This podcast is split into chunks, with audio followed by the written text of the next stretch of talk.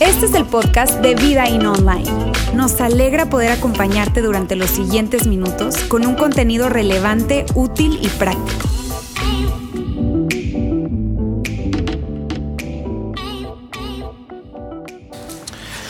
Amigos, buenas tardes. ¿Cómo están? Me da muchísimo gusto saludarles a todos. Bienvenidos. Sobre todo si es la primera vez que tú estás con nosotros el día de hoy, permíteme darte una bienvenida especial o es la primera vez que estás viéndonos en nuestra transmisión en línea. Así es, bienvenido por estar el día de hoy acá. Fíjate, hoy es un excelente domingo para que tú hayas venido acá. De hecho, muy probablemente la persona que te invitó el día de hoy tomó en cuenta esto. ¿Por qué te digo que es un excelente domingo? Ahí por ahí un porrista, ¿verdad?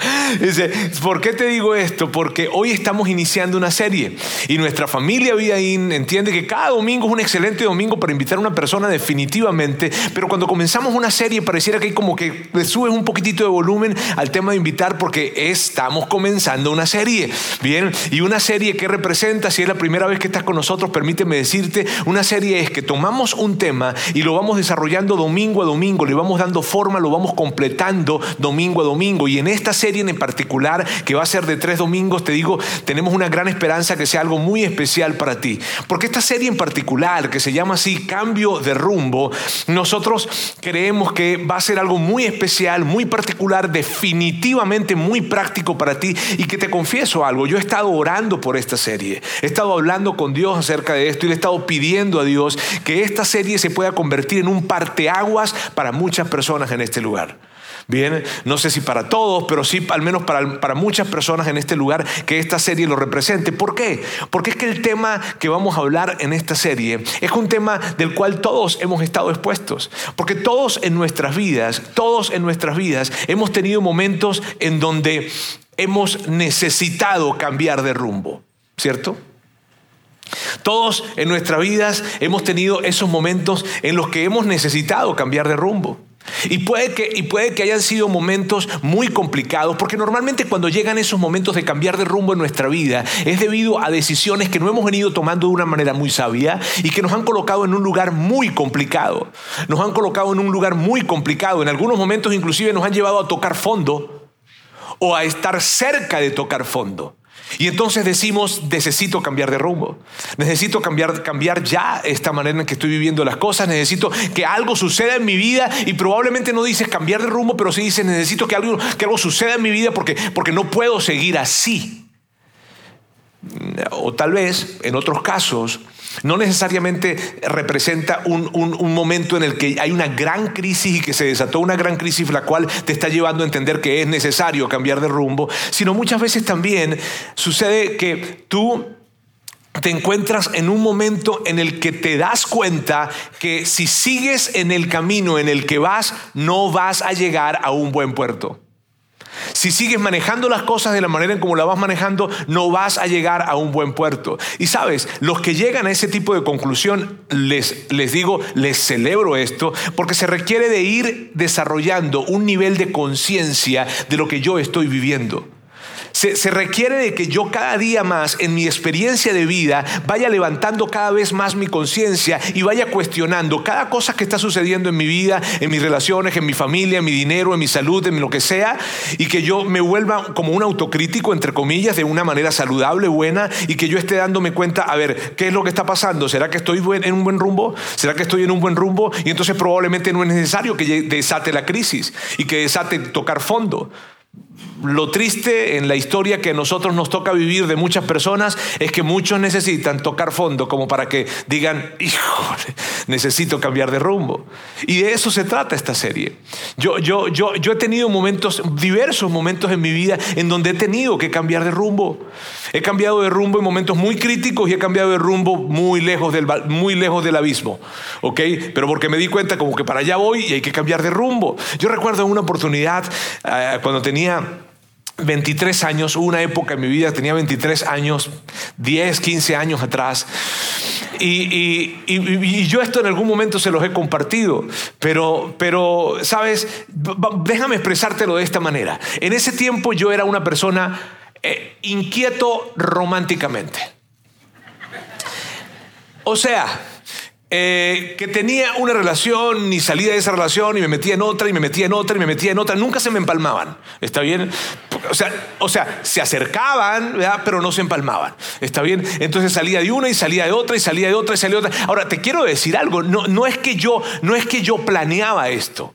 No es que yo llegaba en enero y decía, este año van a ser 12 las novias que voy a tener. No, yo no hacía eso, ¿sabes? No lo hacía, sino que simplemente yo quería tener una relación estable, yo deseaba tener una relación estable, yo me veía, yo me veía en una en formando una familia con cada una de esas personas. Sí, sí, sí, sí, les digo, Sí, yo no sé si la estoy regando más o no, pero es, estoy, o sea, estoy abriéndoles mi corazón, ¿está bien? Y eso era lo que pasaba. Entonces, cada relación representaba para mí, sí, ahora sí, ahora sí, pero no, pero no, pero no, pero no, pero no. Y era otra, y era otra, y era otra, y era otra, y era otra, y sucedieron cosas en mi vida que no hicieron que me sintiera bien, y me di cuenta de lo miserable que estaba haciendo, y me di cuenta del daño que le estaba causando a otras personas, y me di cuenta del daño que le estaba causando especialmente a Sandra en un momento de mi vida en que ella fue una de esas personas, que es mi actual esposa. Y cuando yo vi esto, sabes, algo sucedió, me llevó a decir, híjole, no puedo seguir así. O sea, esto no está bien. Esto no, no, no está bien. O sea, tú no, tú no levantas a alguien para admirar a una persona que hace o que lleva ese tipo de vida. No, no es algo para celebrarlo. Y yo dije, necesito un cambio en mi vida. Necesito un cambio de rumbo. Y, puede que tú entiendes eso también. Porque puede que, a ti te ha pasado eso. Y a lo mejor te está pasando hoy en día. No sé, a lo mejor te ha pasado o a lo mejor te está pasando, no sé, y tiene que ver con una relación. Una relación que tú no, no, no, no, no, no deberías alimentar. Es una relación que, tú, que tú no deberías tener, ¿ok? Y, tú estás ahí como coqueteando con esto. Y tú eres casado o tú eres casada y estás como coqueteando o flirteando con una persona, sientes algunas cositas especiales con esa persona, pero te sigues, sigues ahí como coqueteando, pero no estoy haciendo nada malo, no estoy haciendo nada malo, no estoy haciendo nada malo. Pero tú sabes que ese camino no va a un buen puerto. Tú sabes que ese camino no va a un buen puerto. Tú lo sabes, dentro de ti tú lo sabes. Y, entonces tienes que cambiar de rumbo. O, a lo mejor te encuentras en una situación en donde ya te involucraste con otra persona, aun cuando estás casado o estás casada. Y ahí sí de plano no cabe la pregunta, ¿será que necesito un cambio de rumbo? No, claro que necesitas un cambio de rumbo. O tal vez tiene que ver con un tema de, de una relación que, que, que no la estás teniendo como debes tenerla.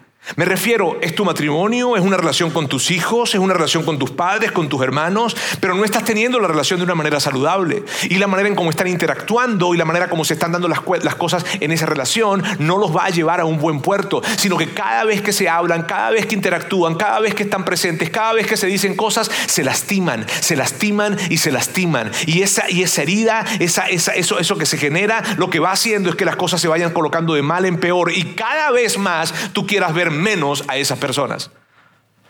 Y son personas que definitivamente vas a tener que verlas siempre, porque es tu esposo, o es tu esposa, o son tus hijos, o tu papá, o es tu mamá, o es tu hermano, o es tu hermana, o es tu socio.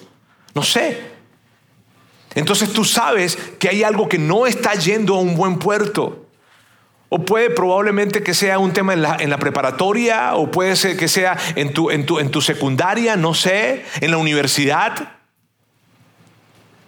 Y allí, y allí, ahí hay cosas que están sucediendo que sabes que no van en buen puerto que no, no, no, están siendo, no están siendo cosas buenas y que ya en este momento están las cosas complicadas. Puede ser que tenga que ver con un tema financiero. Y entonces la manera en cómo tú has venido tomando decisiones financieramente hablando no ha sido la manera más sabia. Y hoy en día te consigues en una situación muy complicada, financieramente hablando muy complicada. Y probablemente has tenido que hacer negocios y no los has hecho de la manera más limpia o honesta posible, sino algunas cositas las has ocultado, algunas cositas las has pasado por debajo de la mesa, algunos negocios, en fin, qué sé yo, o a lo mejor un tema de deudas y no has sabido tener buen criterio el momento de endeudarte o tomar una deuda. Y el punto es que estás hoy en día, financieramente hablando, en una gran complicación. O tal vez tiene que ver con tu salud, ¿sabes? Y, entonces le, prestas poca atención a un tema de salud. Y cómo te alimentas, y si te ejercitas o no te ejercitas. Y, en fin, o si vas al médico o no vas al médico. Y hay una cosa que tienes que cuidar, pero no la cuidas mucho porque es que están ricos, los chicharrones de la rama son tan ricos. Y, entonces sigues allí, sigues en esa dirección, sigues en esa dirección y las cosas pueden que se estén complicando y se hayan complicado y se sigan complicando y tú no quieres cambiar de rumbo, pero no sabes que necesitas cambiar de rumbo. Necesitas cambiar de dirección. O tal vez es algo en tu, en tu, en tu mundo profesional. En fin, amigos, en, cualquiera en cualquier área de nuestras vidas se pueden presentar esos momentos en donde necesito cambiar de rumbo. Te digo, la forma como estamos interactuando, lo que hemos hecho con nuestros padres, con nuestros hermanos, con, con nuestros hijos. Y hemos levantado y hemos creado relaciones de codependencia que para nada nos colocan en un buen camino, sino que eso tiene un rumbo muy destructivo. Entonces llega ese momento en donde todos necesitamos replantearnos el rumbo que estamos teniendo y decir, necesito cambiar de rumbo. Muy especialmente aquellas personas que están viviendo una gran crisis porque probablemente están tocando fondo o cerca del fondo, esto se hace mucho más relevante. Ahora, lo que vamos a hacer en esta serie, amigos, es que vamos a ir a una historia, una historia antigua, muy antigua, ¿ok? Y vamos a visitar esa historia y vamos a encontrar en esa historia perlas de sabiduría, de las cuales vamos a tomar para poder entonces construir un mapa en el que nos ayude a cambiar de rumbo, sea cual sea el área en la que tengamos que cambiar de rumbo. ¿Está bien? Esa historia se trata de un personaje llamado Jonás. Y sabes, Independientemente de que tú seas un seguidor de Jesús o no seas un seguidor de Jesús, tú conoces o tú has escuchado algo de Jonás. Poco o mucho, pero tú has escuchado de Jonás, ¿cierto? Y, lo primero que yo quisiera hacer hoy, amigos, de hecho, es lo primero que quiero hacer y creo que es, la, única vez que lo vamos a hacer con el nivel de detalle que les voy a dar el día de hoy. Pero hoy lo quiero hacer. Y es que quisiera aclarar algo, porque yo entiendo muy bien que alguien pueda decir, o que varias personas puedan decir, híjole, lo que pasa es que yo, la, historia de Jonás, yo no la... no creo mucho, sobre todo por el tema del pez. Está bien del pez que vino y que tragó a Jonás, en fin, que alguien dice la ballena, pero no, la historia no dice ballena, dice pez, ¿ok? Este, un pez grande que vino y tomó a, Jonás, entonces tal vez tú, a ti se te haga difícil eso y decir, es que a mí se O sea, y, entiendo, o sea, entendería muy bien. Ahora yo te quiero, yo, yo, yo te quiero, yo te quiero eh, eh, eh, decir por qué yo sí creo que la historia de Jonás es una historia real. Permíteme decírtelo por qué. Porque yo creo que la historia de Jonás es una historia real, porque la historia de Jonás se da en un contexto histórico. Sucede en el año aproximadamente en el año 750 antes de Cristo, en una ciudad que hoy en día está localizada es una ciudad llamada Nínive. Y hoy en día esa ciudad, Nínive, está localizada en Irak y está muy cerca de Mosul. Y hay ruinas que tú puedes ir a ver. Y que los antropólogos y muchísimas personas y arqueólogos han encontrado allí una riqueza espectacular. De hecho, la conocen como la gran biblioteca de los reyes asirios. ¿Sabes? Esa es Nínive. Entonces hay un lugar, hay un tiempo y hay un personaje, Jonás. Ahora, Jonás, Jonás no tan solo está descrito en la historia de Israel, sino sabías que Jonás también está descrito en la historia de los musulmanes. Allí también está descrito Jonás como un personaje histórico. Y por si fuera poco, Jonás, muchos siglos después de que él hubiese vivido, Jesús habla acerca de Jonás. Y lo que Jesús habla acerca de Jonás siglos después de que Jonás existió, de lo que Jesús habla, Mateo lo escribe, pero no tan solo Mateo, sino que Lucas también lo escribió. Y Jesús habla acerca de Jonás en un contexto de algo muy, muy importante que estaba diciendo. Por eso yo creo en Jonás. Además, tú me has escuchado muchas veces a mí decir lo siguiente, decir que si alguien dice que va a morir y que a los tres días va a resucitar y lo cumple, porque una cosa es decirlo y lo cumple, pues tú le crees todo lo que él diga. Y Jesús habla de Jonás. Entonces, no, pues sí. Ahora, esas son mis razones, está bien. Y yo entiendo muy bien que tú digas, ok, Roberto, chido lo que me estás diciendo, pues padre, las razones por las que tú crees que es una historia real, pero yo, pues, O sea, me sigue costando. Si tú estás en ese grupo de personas, permíteme decirte algo. Está bien. Sí, no lo creas. Yo lo creo, porque yo creo que es real. Pero si tú no lo crees, yo quiero pedirte algo, por favor. Yo quiero pedirte que por favor pienses de esta historia que es una película. Y que tú estás yendo al cine y que estás viendo una película. ¿A poco cuando tú vas al cine, tú andas diciendo, eso no es verdad? No, eso no. No, ¿verdad? Sino que tú te sientas y disfrutas lo que estás viendo y tomas una enseñanza. De hecho, ¿cuántas películas tú has salido así como envalentonado y has dicho como que... Y sabes que no era verdad. O cuántas películas estabas viéndolo y de repente y sabes que no era verdad, ¿cierto? Ok, yo lo que quiero es que el tiempo en que nosotros vamos a estar hablando acerca de esto durante este día y las próximas semanas, tú no estés en tu mente como que eso no es verdad. No, es que no se lo pudo comer el pez. No, no, no, es que por favor no pierdas el tiempo y vayas a perderte entonces la gran, la gran enseñanza que vamos a encontrar en esta historia. ¿Está bien? Entonces, si tú no crees, tienes permiso de verlo como una película, no pasa nada. Yo sí creo, pero si tú no crees, está bien, tú tienes permiso. Así es que, ¿estamos relajados? Qué bueno. Déjenme darles un poquito de contexto entonces acerca de lo que vamos a ver. Esto sucedió en el año 750 aproximadamente antes de Cristo. El, personaje se llama Jonás y Jonás era un profeta judío. Y los profetas tenían una chamba. Y la chamba de los profetas es, era ir y llevar mensajes. Mensajes que muchísimas veces eran mensajes directos, eran mensajes duros, eran mensajes... Eh, mira, era ese tipo de mensajes que nadie quiere oír, pero que todos necesitan oír. Esa, era la chamba de los profetas. Entonces, esa era la chamba de Jonás. Y aquí está Jonás, y entonces vamos a ver entonces cómo se desarrolla el libro o la historia de Jonás, que de hecho es un, es un, libro de cuatro capítulos solamente. Está bien, hoy no lo vamos a ver todos, pero vamos a empezar a ver esa historia. El Señor le dio el siguiente mensaje a Jonás, hijo de Amitai. Levántate y ve a la gran ciudad de Nínive pronuncia mi juicio contra ella porque he visto lo perversa que es su gente. Mírame, Nínive era la principal ciudad de ese tiempo. Nínive fue considerada la capital de los asirios. Así es que Nínive era una gran ciudad. Y cuando aquí Dios le está diciendo a Jonás, hey, ve a la gran ciudad de Nínive es porque era una gran ciudad. Pero Nínive era tan grande como violenta. ¿Sabes? Las prácticas violentas que habían en Nínive, yo, yo, yo estuve investigándolas y yo se las iba a decir, pero dije, mejor no se las digo todas, porque si se las digo, les voy a hacer perder su atención. Al menos les puedo decir una de ellas. Una de las prácticas violentas que tenía Nínive es que ellos habían perfeccionado el arte, si acaso se puede llamar arte, ¿verdad? De des, des, desollar desollar, o sea, de quitarle la piel a una persona y mantenerlo vivo en el proceso de desollamiento. Nínive fue considerada la capital más brutal, la ciudad, perdón, la ciudad más brutal del mundo antiguo. Entonces, Nínive, y, y, ante este caso, Dios se acerca a Jonás y le dice, necesito que hables con ellos. ¿Y qué es lo que estaba pasando aquí? Lo que estaba pasando era que Dios le estaba diciendo a Jonás, ve, habla con ellos y diles, ya, Diles, me cansé, ya fue suficiente, es demasiada violencia, demasiada maldad, paren. Eso es lo que estaba pasando.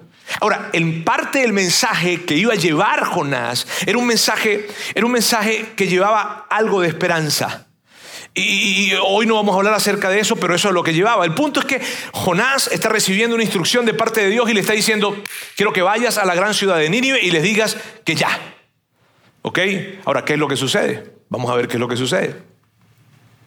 Entonces Jonás se levantó y se fue en dirección contraria para huir del Señor. O sea, si tú, tú escuchas esto y hasta risa da, ¿cierto? O sea, fue algo así como que Jonás está hablando ahí con Dios, ¿verdad? Si acaso la conversación fue así, ¿verdad? Y le dice, ok, entonces tú quieres que yo vaya para allá. Sí, para allá. Ajá, sí, para allá. Ok. Y se fue al otro lado. O sea, Jonás es loco esto, amigos. Es loco. Cuando tú lees esto, no te pierdas de vista estas cosas. Jonás le dijeron, es por allá. Y Jonás dijo, ok. Y se fue por acá. Ahora, ¿qué pasó luego? Dice, descendió al puerto de Jope. Allá está Nínive, sí, ok, yo me voy para acá. Descendió, y, y, es interesante, descendió al puerto de Jope, donde encontró un barco que partía para Tarsis. ¿Sabes? Normalmente cuando tú encuentras es porque estás buscando. Encontró un barco que partía para Tarsis, pagó su, su, pasaje, subió a bordo y se embarcó rumbo a Tarsis con la esperanza de escapar del Señor. Ahora, miren, miren esto que está loquísimo, amigos. ¿Por qué está loquísimo y qué es tan importante? Y lo que yo quiero que tú hagas es esto. Mírame, yo quiero que estés muy pendiente acá. Mírame bien. Lo que yo quiero es que tú estés tan atento porque cada parte de esta historia representa parte de nuestras historias. Situaciones que vas a ver acá, situaciones que vamos a ver acá, son situaciones que vemos reflejadas en nuestras historias y en nuestras vidas. Por eso es tan enriquecedor la historia de Jonás. Aquí Jonás, Jonás tiene una, una, serie de decisiones que hace que cada decisión sea peor que la otra. ¿Ok? Hay una serie de. El primero descendió. O sea, no, Nínive era para allá y él se vino para acá. Este primero descendió, ¿ok? Luego encuentra, luego pagó, o sea, el tipo pagó un boleto, sacó de su dinero, o sea, no fueron decisiones así como que, ay, me equivoqué. Eso se llama alevosía y ventaja. En mi tierra le diríamos premeditación y alevosía. Ahora, luego se sube y luego que se sube, pues todavía, todavía arriba tiene chance. Pero no, se fue. Y para que tú te imagines y dimensiones la cosa que hizo Jonás, porque no fue poca cosa, quiero, quiero, quiero mostrarte un mapa aquí. Aquí está este mapa. Está el mar Mediterráneo, Aquí está Israel, todo esto que está aquí es Israel. ¿Ok?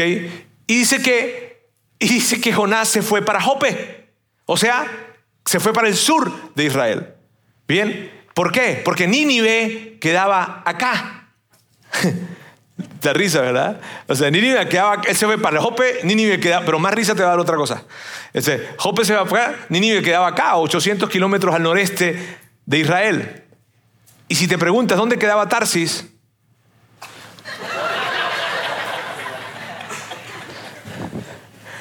cuatro mil kilómetros en dirección contraria. O sea, si te das cuenta que, que, no, es que no es que este tipo se equivocó. Ay, voy a montarme un barquito. A ver, este, no. O sea, y, cuando, y, sabes por qué me gusta recrearte esto acá? Porque en tu vida y en la mía, nosotros cuando nos colocamos en una dirección contraria a la que Dios quiere que nosotros vayamos, no lo hacemos con una decisión, lo hacemos con una serie de decisiones, cada una peor que la otra. Y es como una escalera en espiral hacia abajo que vamos recorriendo con cada decisión. Si me hago entender con esto, amigos? Eso, es lo que estaba sucediendo. Ahora, claro, pudiésemos pensar y alguien pudiese decir, bueno, Jonás, Jonás fue, un desobediente, en fin. Ahora, Jonás tenía sus razones. ¿Sabes? Jonás tenía sus razones. ¿Por qué? Porque Jonás estaba queriendo que fuera para Nínive, un lugar en donde les decía que la violencia era demasiado grande. Entonces imagínate llegar a, a una ciudad en donde la violencia es como era y decirles, ustedes están mal. O sea, él tenía razones. Otra razón que pudiese tener Jonás es que él sabía que el mensaje que él iba a llevar era un mensaje de esperanza y como Nínive eran los principales enemigos de Israel, no, no, no, él no quería que ellos tuvieran esperanza. Quería que fueran destruidos. O sea, Jonás tenía razones, no una, probablemente dos, y muy importantes. ¿Sabes qué es curioso? ¿Sabes qué es curioso? Y, no quiero que te pierdas de vista esto con cada pequeño detalle, con cada pequeña cosa que probablemente yo no te voy a decir, pero que tú vas a descubrir porque algo va a llegar a tu mente. Es lo siguiente, amigos, cada vez que nosotros nos alejamos del lugar en donde Dios quiere que nosotros estemos, tenemos buenas razones. ¿No les parece curioso eso? No, pero es que es que yo me sentía muy solo. No, pero es que, híjole, yo necesitaba ese dinero. No, pero es que esos chicharrones.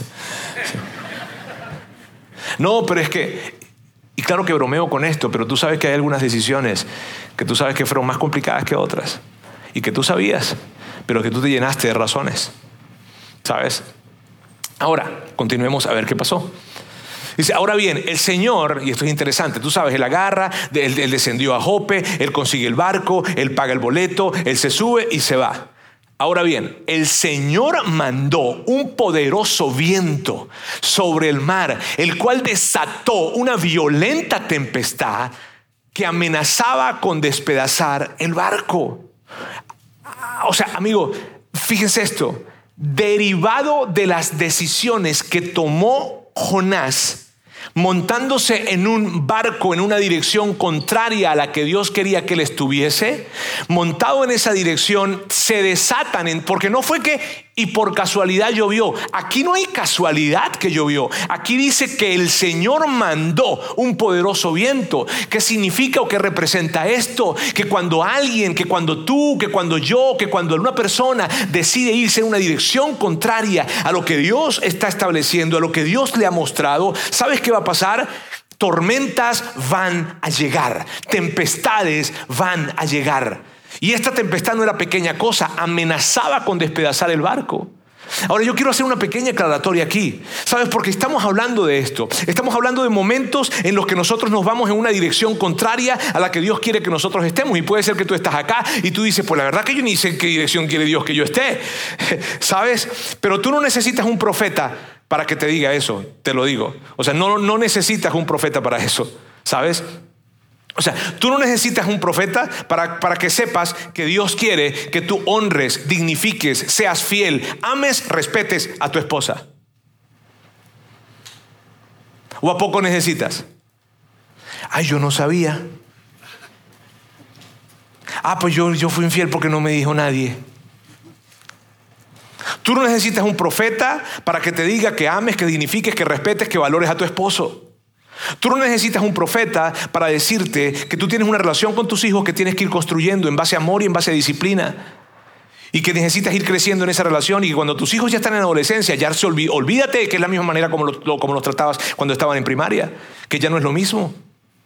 Y que la relación con ellos tiene que ser diferente. Tú no necesitas un profeta para que, para que te diga que la manipulación no está bien en ninguna relación de pareja. Tú no necesitas un profeta para que te diga que la manipulación no está bien en ninguna relación de padre-hijo o de hijo a padre. Tú no necesitas ningún profeta para que te diga, óyeme, cuidado con estar mochándote en, los negocios que estás haciendo. ¿O sí? Yo creo que ustedes son brillantes, ¿verdad? O sea, no necesitamos, hay muchísimas cosas en la vida que no necesitamos que venga un profeta para decirlo, oye, no, no. Y me encantaría darles una lista más grande acá, pero me voy a, a retrasar mucho en esto.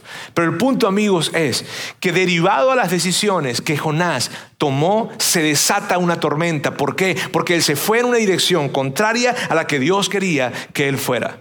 Y entonces, temiendo por sus vidas, los desesperados marineros pedían ahora, perdón, pedían ayuda a sus dioses y lanzaban la carga por la borda para aligerar el barco, porque esa era, una, esa era una, una, cultura politeísta. Y cuando se presentó eso, los marineros, esos marineros no se asustaban ante cualquier tormenta, ellos eran marineros. Y cuando vieron esa tormenta, vieron las dimensiones de esa tormenta, ahí sí se asustaron, porque era muy grande, venía para despedazar el barco. Entonces agarran y van a hablar con sus dioses, porque te digo, en un tema cultural, y agarran las cosas que tienen, las lanzan, no importa qué son, no importa lo que sea, pero tenemos que salvarnos a costa de lo que sea. Y eso es lo que está sucediendo allí. Y entonces, ante esto, ¿tú, no, te viene una pregunta ante esto? ¿No, no, te nace, ¿No te nace una pregunta? Esta es la pregunta que a mí me nace. ¿Y Jonás? ¿Y Jonás dónde está? Todo esto sucedía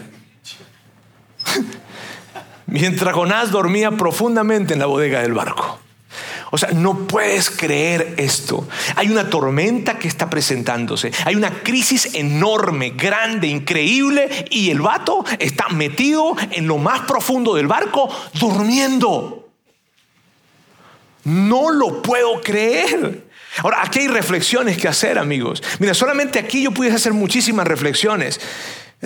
Pero tenemos que, o sea, mira, mira, mira, mira lo que podemos ver acá. ¿Sabes? veo Jonás tiene una dirección que es clara y que Dios le entregó. Tienes que ir a Nínive. Y entonces Jonás lo que hace es que dice, ¿sabes qué Dios? Yo creo que Nínive es lo que tú crees que es lo mejor para mí, pero lo que yo creo que es lo mejor para mí no es Nínive, es Tarsis. Entonces yo me voy para Tarsis. Porque sucede eso. Sucede que muchas veces Dios es tan claro y nos dice, esta es la dirección que tienes que tomar, este es el matrimonio por el cual tienes que luchar, estas son las relaciones que tienes que llevar, esta es la manera como tú debes hacer los negocios, esta es la manera como debes manejar el dinero, esta es la manera como debes manejar la salud, esta, esta, esta. Y tú dices, mm, yo creo que por aquí es un mejor camino. Y luego que Jonás toma ese mejor camino, se desata una tormenta. ¿Por qué? Amigos, porque siempre que nosotros nos colocamos en una dirección contraria a la que Dios quiere que nosotros vayamos, siempre van a llegar tormentas. Tarde que temprano, pero de que llegan, llegan. Y no quiere decir que tal vez tú estás en medio de una tormenta ahorita y digas, híjole, ¿será que en medio de esta tormenta en la que estoy es, la consecuencia por la que yo, eh, porque estoy viviendo en una dirección contraria? No necesariamente, no. Pero lo contrario sí. Cuando, cuando, cuando tomas ese tipo de direcciones, que sabes que las estás tomando porque sabes que era Nínive, no era Tarsis, y te fuiste para allá, entonces la tormenta llega. ¿Y sabes qué es increíble? Que en medio de eso tenemos un grupo de marineros, de marineros que están vueltos locos porque se van a morir. ¿Por qué? Porque cada vez que llegan esas tormentas a nuestras vidas, no tan solo nos afectan a nosotros, sino afectan a las personas que tenemos más cerca. Cada vez que llegan esas tormentas a nuestras vidas, las personas que tenemos más cerca son afectadas, lastimadas, heridas. Y probablemente esos marineros no habían hecho nada malo. Probablemente esos marineros estaban tranquilos. Pero sabes, de que les toca, les toca. ¿Por qué? Porque hubo un Jonás que la regó. Y, y, tal vez esto responde a preguntas que tú has tenido. Tal vez esto responde a preguntas de, pero yo no hice nada. Pero yo nunca pedí esto. Pero yo... Y te alcanzó esa tormenta. ¿Por qué te alcanzó?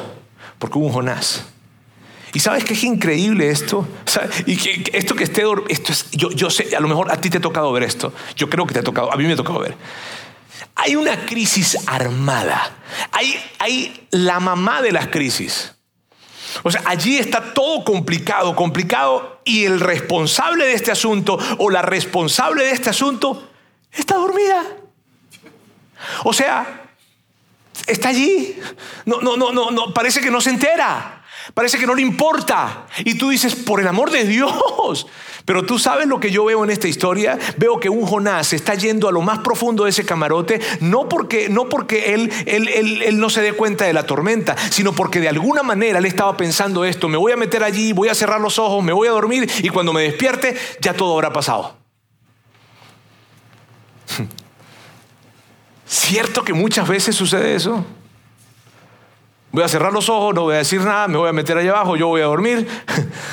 y cuando abra, la tormenta habrá pasado, pero no, amigos, ¿sabes? Las tormentas, las tormentas llegan. ¿Saben para qué? Para gritarnos que necesitamos un cambio de rumbo en nuestras vidas. Para eso llegan las tormentas. Continuemos. Así que el capitán bajó a buscarlo. ¿Cómo puedes dormir en medio de esta situación? O sea, ¿cómo y esto otra vez, no puedes, mira, no puedes perderte de las cosas que están acá que representan un mensaje leccionador para ti para mí. Llega un capitán que se acerca con Jonás y le dice, ¿qué onda? Pareciera que siempre necesitamos nosotros personas en nuestras vidas que se acerquen para decirnos eso, ¿cierto? Y tal vez es un amigo, tal vez es papá, tal vez es mamá, tal vez es un compañero, tal vez es alguien que se acerca y te dice, hey, ¿qué onda? Pero normalmente no nos despertamos solos. Normalmente la tormenta no nos despierta, sino que necesitamos a alguien, puede que hasta un predicador, que en un domingo cualquiera diga, ¡Hey! Despierta.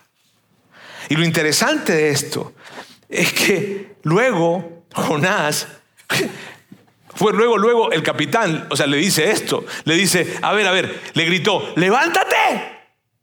O sea, levántate y ora a tu Dios. Quizás Él nos preste atención y nos pueda perdonar la vida.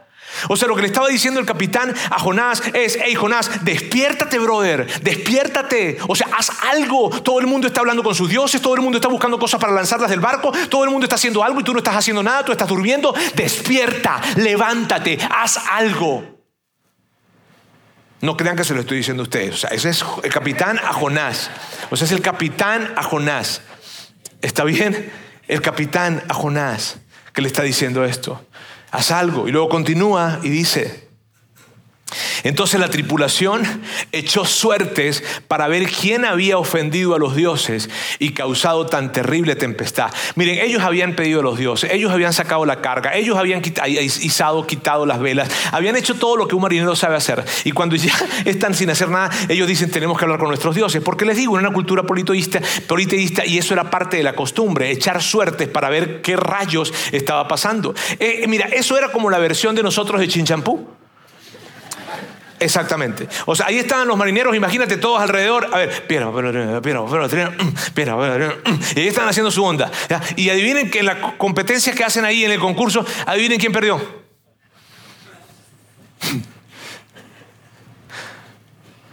Cuando lo, cuando lo hicieron, la suerte señaló a Jonás como el culpable. Porque Dios usa las costumbres de los hombres muchas veces para darles un mensaje. Y entonces quedó claro que el culpable era Jonás. Entonces imagínate todos están ahí echando suertes de la forma en que las echaban. Unos dicen que eran con unos palitos, con unos huesitos, en fin. El punto es que están tirando la, suerte ahí. Y de repente cayó Jonás y todos... Te tocó ser Jonás a ti hoy. Y luego, ajá, cuéntanos, esto fue lo que pasó. Dice, así que los marineros le reclamaron. ¿Por qué nos ha venido esta espantosa tormenta? O sea, ¿quién eres, brother? ¿En qué trabajas? ¿De qué país eres? ¿Cuál es tu nacionalidad? O sea, ¿qué, hiciste? Pues básicamente, ¿no? O sea, ¿quién eres? ¿De dónde vienes? O sea, dame información. O sea, ¿a qué te dedicas? O sea, ¿qué es lo que tú haces? Y, como que se, se, empiezan a decir, danos información porque, porque esta onda es tu responsabilidad. Y entonces Jonás Dice, yo soy hebreo, contestó y le dijo, temo al Señor, Dios del cielo, quien hizo el mar y la tierra. Ahora, imagínate esto, cuando, cuando Jonás está contestando esto, cuando Jonás contesta, yo soy hebreo, yo, o sea, yo temo al Dios del cielo, al que hizo la tierra y hizo el mar. Ellos están escuchando así, a Jonás así. Entonces, al oír esto, los marineros se aterraron. Se aterraron aún más y como sabían que Jonás huía del Señor, porque ya se los había dicho, ya se los había contado, le dijeron, ¿qué hiciste? O sea, a ver, a ver, a ver, a ver, a ver, a ver. Tú dices que tú temes al Dios del cielo. O sea, no a, a, un Dios, al Dios del fuego, al Dios, no, no, no, no, al Dios del cielo, el que creó en la tierra y el mar y lo desafiaste, oye, tú eres un animal.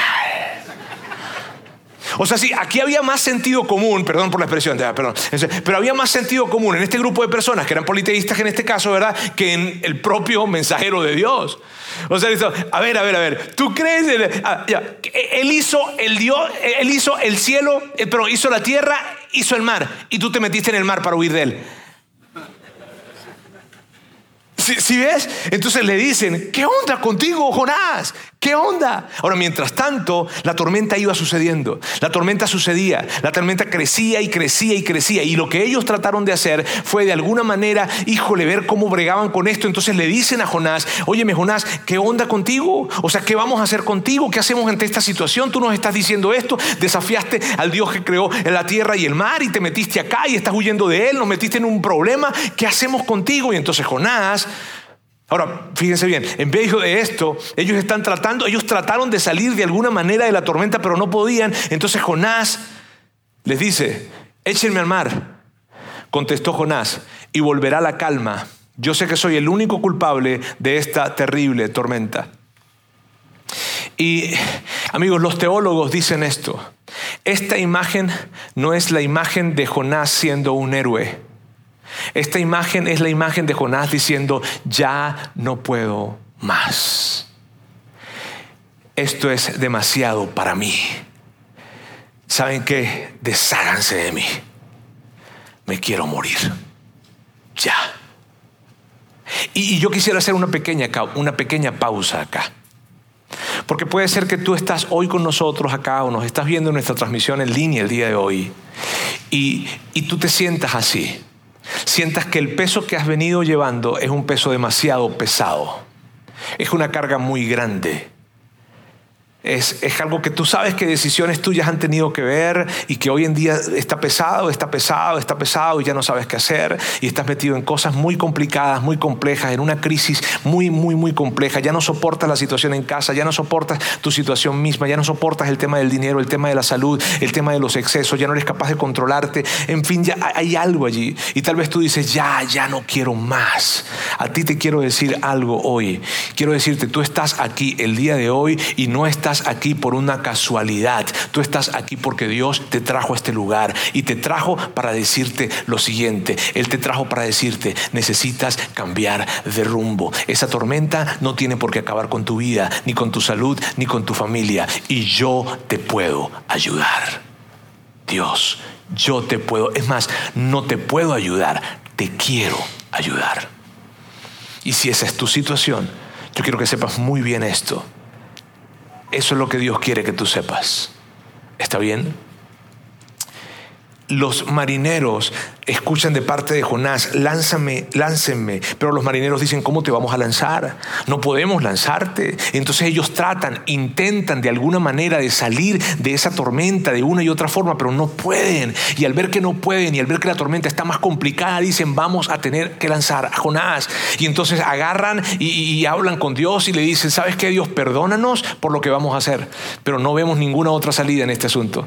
Y entonces los marineros tomaron a Jonás y lo lanzaron al mar embravecido, y al instante se detuvo la tempestad. Los marineros quedaron asombrados por el gran poder del Señor y le ofrecieron un sacrificio y prometieron servirle. Sabes, esta es otra de las cosas que me da mucha gracia, porque aquí vemos un grupo de politeístas, hombres que no creían en Dios, y al ver el poder que Dios se desató, están todos allí alrededor adorándole y prometiendo servirle. Ahora, punto y aparte de esto, amigos, en esta historia hay un mapa, un mapa para que tú y yo podamos recorrer. Tú sabes el momento en el que tú te encuentras hoy en día y sabes cuál es ese tipo de cambio de rumbo que necesitas. Probablemente hay una gran crisis, probablemente estás en el fondo, probablemente estás cerca del fondo, probablemente estás distante, pero estás rumbo para allá. El punto es, ¿cuál es ese mapa para poder cambiar de rumbo? Y ese mapa nos lo, ayuda a construir el capitán de esta historia. ¿Se acuerdan del capitán? El capitán se acerca y le dice a Jonás, ¡Ey! Le dice, despierta. Ese es el primer paso. El primer paso es este, despertar. ¿Qué te parece? El primer paso es despertar. El primer paso es dejar de cerrar los ojos. El primer paso es dejar de pensar de que la tormenta va a pasar porque no va a pasar. El primer paso es decir, ok, despierta. La segunda cosa que le dice el capitán es, habla, o sea, alza tu, tu cara, habla con tu Dios. Eso es lo que le dice. Y esa es la segunda cosa que tenemos que hacer cuando queremos cambiar de rumbo. Hablar con Dios y decirle con un corazón totalmente abierto y dispuesto, decirle, hey Dios, aquí estoy. Hey Dios, aquí estoy. Dime qué estoy haciendo mal por si acaso tienes dudas. Pero sabes que Dios escucha ese tipo de oraciones cuando son legítimas. Dios, ¿qué hice? ¿Qué he hecho? Dios, ¿qué debo dejar de hacer? O Dios, ¿qué debo empezar a hacer? Dios, ¿de quién me debo alejar? Dios, ¿a quién me tengo que acercar? Dios, ¿qué tengo que hacer? ¿Qué? Esa es la segunda parte, porque primero despiertas, primero dices, ok, tengo que reconocer, hay una tormenta, y luego agarras y dices, Dios, ¿qué es lo que quieres que haga? Dios, ¿en dónde estoy parado? Dios, ¿qué, ¿cuál es esta situación? ¿Cuál es la gravedad de mi situación? Dios, ¿qué quieres que deje de hacer o qué quieres que empiece a hacer? Y por tercero, responsabilízate, sal de ese último vagón, camarote, del barco, sal, levanta la mano y di, hey, ¿sabes qué significa responsabilizarse? Para que sepas, responsabilizarse significa decírselo a alguien más. Cuando tú escuchas esas palabras, yo sé que tú dices, ah". pero, pero verdaderamente responsabilizarse Es salir del camarote y decir, hey, señores, vengo a cubierta. Vengo a cubierta, quiero que sepan algo, yo soy el responsable. Entonces responsabilizarse, adueñarse de, esta situación implica que tú se lo digas a alguien más, a otra persona, a un amigo, a un líder, a alguien que se represente, represente para ti una referencia de madurez, de carácter espiritual. Entonces, rápidamente amigos, vamos a ver ese mapa acá, sencillo. Despierta, mira hacia arriba y responsabilízate. Ahora, este no es todo el mapa. Estamos empezando, este es el primer domingo. Yo espero que vengan al siguiente. Este es el primer domingo. Entonces dice, despierta, mira hacia arriba, responsabilízate. Y una buena pregunta, una buena pregunta para hacerse es esta, una muy buena pregunta para hacerse es esta. ¿De qué te debes despertar? ¿De qué tienes que despertarte? De, no sé, tal vez se trata de una relación. Tal vez se trata de la manera en cómo tú estás tratando a tu esposo o a tu esposa. Yo tuve que despertarme con respecto a eso. Tal vez tienes que despertarte de la manera en cómo estás tratando a tu esposa o a tu esposo, que tus palabras son duras, son ásperas, son rudas. Tal vez se trata de la forma en cómo estás tratando a tus hijos y que estás esperando amor de tus hijos y los padres no esperan amor de sus hijos, los hijos esperan amor de sus padres, pero no lo contrario. Tu fuente de amor no son tus hijos. ¿De qué tienes que despertar? De la manera en cómo estás haciendo negocios. Híjole, es que este el margen que tengo aquí es enorme, pero si me meto por aquí, no, lo pierdo. No sé de qué tienes que despertar. Pero hay algo de lo que tú tienes que despertar. Hay algo. Y a lo mejor para algunas personas es mucho más claro, porque tal vez es una relación que es obvio que tienes que salir, o es obvio que tienes que mejorar, no sé, pero hay algo de lo que tenemos que despertar. Y lo que yo quiero pedirte, y yo, yo, mira, yo sé que esto puede ser muy intimidante, yo sé que puede ser muy intimidante, el hecho de tener que, y sobre todo la tercera parte, responsabilizarte, o sea, decírselo a alguien. Yo sé que cuando tú escuchas eso dices, las dos primeras, Roberto, las dos primeras, pero la tercera, si no haces la tercera, no estarás rumbo a un verdadero cambio en tu vida, porque solos no podemos. La convicción no alcanza. Necesitas a otras personas, necesitas hablárselo y decírselo, necesitas buscar un amigo, una persona madura. No, por favor, que no sea tu compadre de los jueves. No, o sea, que sea alguien maduro, alguna persona que, sea una persona que represente para ti una, una persona de admirar por su carácter, por su integridad, por su familia y que tú agarras y levantas la mano y entonces dices, ¿sabes qué? Necesito reconocer algo. Y hablas con él, hablas con ella. O tal vez es un líder. Si tú estás en un grupo pequeño acá en nuestra iglesia, por favor, habla con tu, por favor, habla con tu líder de grupo. Para eso está tu líder de grupo. Si estás tal vez en, punto de partida, habla con el líder de punto de partida. Si estás en algún área de servicio, habla con el líder de esa área de servicio. Identifica un líder de la iglesia y entonces muévete en esa dirección. Pero por favor, habla con alguien. Tal vez es con tu papá, con tu mamá, no sé, pero habla con alguien. Habla, por favor si esa persona te dice, no, todo está bien, esa no es la persona. Pero habla con alguien, debes hablar con alguien, ¿sabes? Mírame, yo puedo, yo sé que es intimidante, pero te digo al mismo tiempo, las personas que lo han hecho jamás se han arrepentido de haberlo hecho, no se han arrepentido de haberlo hecho, te lo puedo asegurar. Hay personas que yo conozco, conozco muchísimas historias. Puedo recordar ahorita una historia en la que un hombre se acercó a hablar conmigo y decirme, Roberto, sabes que la regué, la regué, la regué. ¿De qué manera? La regué, la regué, la regué. ¿De qué manera? La regué, la regué, la regué. ¿De qué manera? Le fui infiel a mi esposa. Ah. Y, me, y me estoy haciendo una gran pregunta. ¿Cuál es la pregunta? ¿Se lo debo decir? Entonces le dije, ¿sabes qué? Pídele perdón a Dios y no pasa nada. ¿Qué crees? Claro que no. Pídele perdón a Dios. Habla con Él para encontrar el mejor momento de decírselo. Pero de que se lo tienes que decir, se lo tienes que decir. Si quieres realmente un cambio de rumbo en tu vida. Es más, le hice otra pregunta. ¿Es la primera vez o hay más historias? Y esa fue la más dolorosa. Y al reconocerlo me dijo, hay más, hay más historia. Pero esas no necesito decírselas esas también necesita decírselas. ¿Y si la pierdo? ¿Y si los pierdo?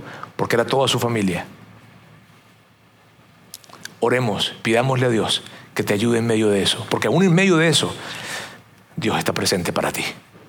Fue un momento difícil para él. Años después de eso, de haber sucedido eso, te puedo decir algo. Su familia la pudo rescatar. La pudo rescatar. Pero porque se atrevió a despertar, a mirar hacia arriba y a responsabilizarse. Así es que si tú estás acá y si tú no tienes probablemente una persona con quien hablar esto, porque no tienes, porque no hay un líder espiritual, porque no ubicas a nadie, porque, porque no tienes, porque realmente no tienes, nosotros, no, nosotros queremos ayudarte, de alguna manera queremos ayudarte. Probablemente no tengamos todo el recurso humano para poder hacerlo, pero de alguna forma queremos ayudarte. Y queremos pedirte que si no tienes alguien con quien acercarte, por favor busques vidain.org cambio de rumbo. Es fácil, es sencillo. .org cambio de rumbo. Y te metas allí, ahí hay un formatito, lo puedas llenar. Y lo que vamos a hacer nosotros es que te vamos a contactar. ¿Para qué? Para ver cuál es tu necesidad, para orar por ti probablemente. De alguna manera, ¿sabes? Queremos, lo que nos encantaría sería recorrer contigo ese camino, pero no sabemos si podemos, porque te digo, no tenemos todo el recurso humano posible para esto. Pero al menos queremos estar enterados de, de que tú estás buscando ayuda y queremos orar por ti y queremos animarte y guiarte y seguirte animando a que sigas buscando esa ayuda. ¿Está bien? Amigos, quiero decirles algo de todo corazón. El cambio de rumbo en nuestras vidas es necesario porque si no, la tormenta va a destrozar el barco y aún no ha destrozado el tuyo. Dios, quiero darte muchísimas gracias por tu amor, por tu verdad. Gracias, Señor, porque nos metes en, medio de situaciones en las que, en, las que me refiero a estar un día como hoy acá y a escuchar esto, Dios. Gracias porque de alguna forma se convierte en ese, en ese grito de alerta, de, de despertar. Ayúdanos a despertar, ayúdanos a recorrer un camino diferente. Ayúdanos, Dios, verdaderamente a cambiar de rumbo y a irnos en la dirección que tú quieres que nosotros vayamos, Dios. Ayúdanos. Hay tantas personas en este lugar, Dios, que necesitan esto. Y yo quiero pedirte que tú extiendas ante ellos y que puedan conocer de tu amor, de tu gracia, de tu perdón que les recibe y que les va a ayudar a que su barco se enderezca y pueda ir al puerto que tú quieres llevarles.